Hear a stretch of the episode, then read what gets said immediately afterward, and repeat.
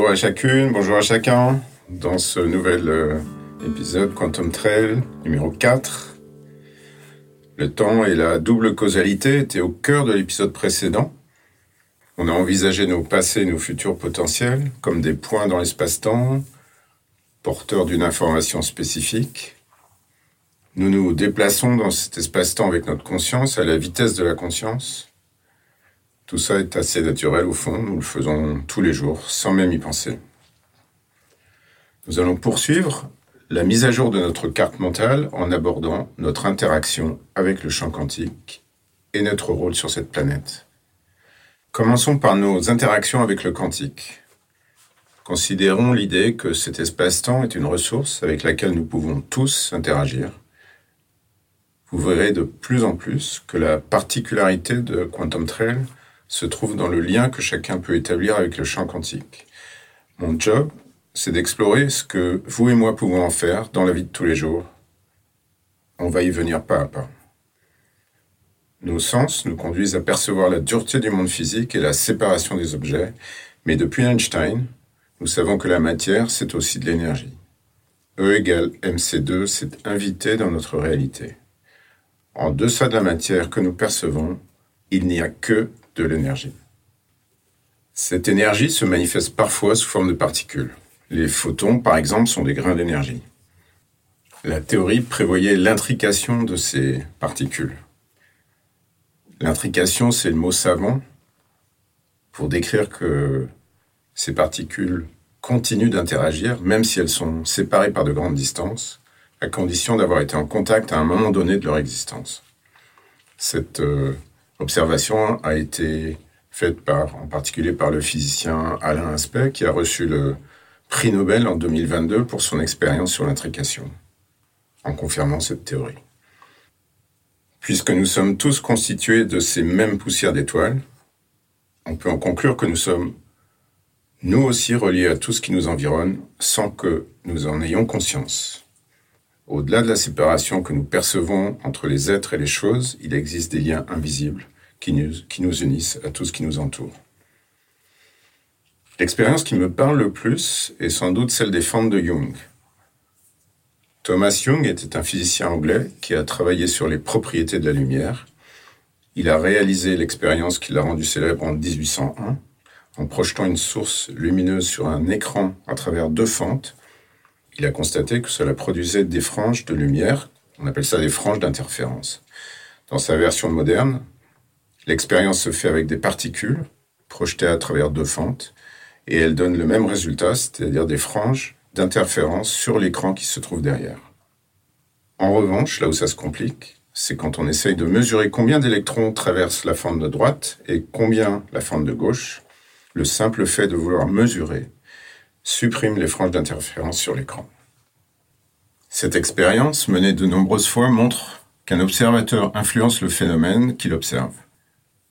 C'est pour ça que cette expérience m'intrigue. Qu'on le veuille ou non, nous interagissons continuellement avec le champ quantique, au point qu'on commence à parler de physique de la conscience, parce que notre conscience s'est invitée dans certaines expériences de la physique. Les scientifiques ont alors cherché à localiser notre conscience, que le bon sens voudrait nicher quelque part dans notre cerveau. Ils sont arrivés à la conclusion qu'elle ne pouvait pas s'y trouver pour une raison très simple. Il n'y a pas assez de place dans nos 80 milliards de neurones pour y stocker toutes les informations dont nous avons besoin pour fonctionner correctement. Il faut plutôt représenter notre cerveau comme un système d'adressage qui va chercher dans le champ quantique l'information dont il a besoin. À partir de cette source infinie d'informations qu'est le champ quantique, notre cerveau va filtrer celle qui est pertinente pour nous. Et oui, ce que nous appelons notre conscience et le champ quantique sont de même nature. À ce sujet, Philippe Guillemont, que j'ai cité dans les épisodes précédents, affirme que rien ne se passe dans notre réalité qui ne prenne son origine dans le champ quantique. À l'inverse, Chacun de nos gestes, chacune de nos paroles et de nos pensées s'y inscrit et y laisse une information. Si vous visualisez ces liens entre le champ quantique et notre réalité macroscopique, vous pouvez imaginer qu'il crée une boucle, un aller-retour si vous préférez. Pensez aux algorithmes des réseaux sociaux qui nous resservent sous des formes variées les infos pour lesquelles on a montré de l'intérêt. Ça donne une idée de ce qui se passe ici. Notre expérience de vie n'est rien d'autre le miroir de ce que nous inscrivons dans le champ quantique. Et comment inscrit-on des infos dans le champ quantique? Eh bien, c'est avec notre état d'être. Notre état d'être ne ment pas. Notre état d'être est la vraie réalité de qui nous sommes, au-delà de ce que nous montrons de nous au monde, au-delà de nos croyances. À chaque instant, à notre insu, cet état d'être s'inscrit dans le champ quantique. Il se manifeste dans les histoires que je me raconte et dans les petites phrases que je me répète. Par exemple, si je me raconte régulièrement je n'y arriverai pas, sans même y penser, c'est ce que j'inscris dans ce champ. Ce champ quantique me renvoie alors une expérience de vie où, de façon très prévisible, je n'y arrive pas, puisque je n'y arrive pas est mon état d'être.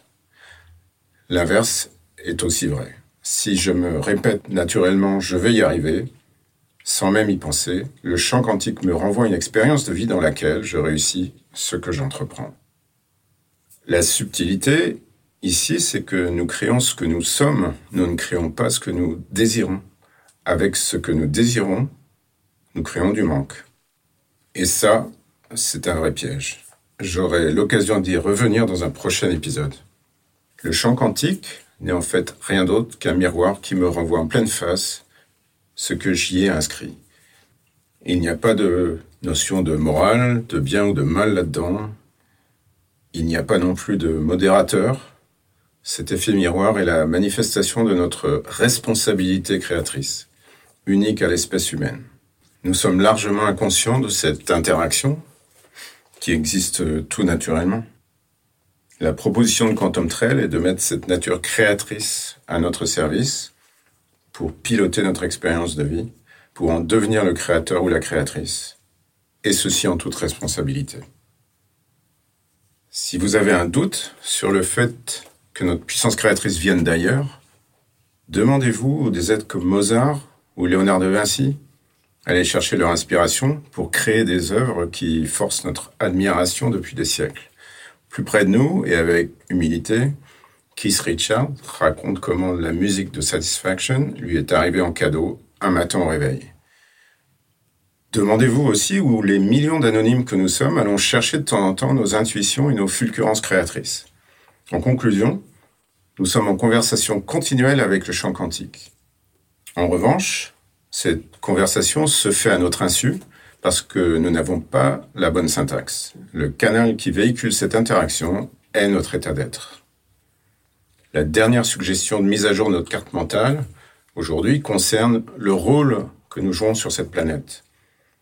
Yuval Harari, dans son formidable livre Sapiens, dont la lecture est fortement recommandée, met en évidence que depuis l'origine de l'espèce, l'homme a toujours eu à cœur de contrôler la nature pour assurer sa survie. Ce principe n'a jamais été remis en cause. Aujourd'hui, on est passé allègrement de contrôle à destruction de la nature, et nous en subissons les conséquences. Notre prédation sans limite sur la nature ne nous rend pas très différents des singes qu'on piège avec des graines placées au fond d'une noix de coco évidée. Le trou percé leur permet d'y rentrer leurs mains, mais leur interdit de la ressortir une fois le poing serré sur ce qu'ils désirent. Au fond, nous ne sommes pas très différents de ces singes, notre avidité nous piège de la même façon. Les progrès de la recherche scientifiques depuis trois siècles sont admirables. Aucun doute là-dessus. Le but n'est pas de remettre ces progrès en cause, mais d'aller au-delà, en nous imaginant dans un rôle plus noble. Notre vraie responsabilité, c'est de prendre soin de la planète, notre maison, et de tous ses occupants, nous-mêmes et tout le vivant. Notre seul choix en tant qu'espèce est de mettre en place de nouvelles forces. À chacun de voir si il ou elle veut créer son expérience de vie différemment. Voilà, nous sommes à la fin de cet épisode. Je vous dis à très bientôt pour la suite. Si vous continuez d'y trouver une inspiration pour avancer sur votre chemin. Et si vous avez, aimé, n'hésitez pas non plus à visiter quantumtrail.com, à me suivre ici ou bien sur Instagram at quantum underscore trail et pourquoi pas à faire suivre l'un de ces liens à vos amis. À très bientôt!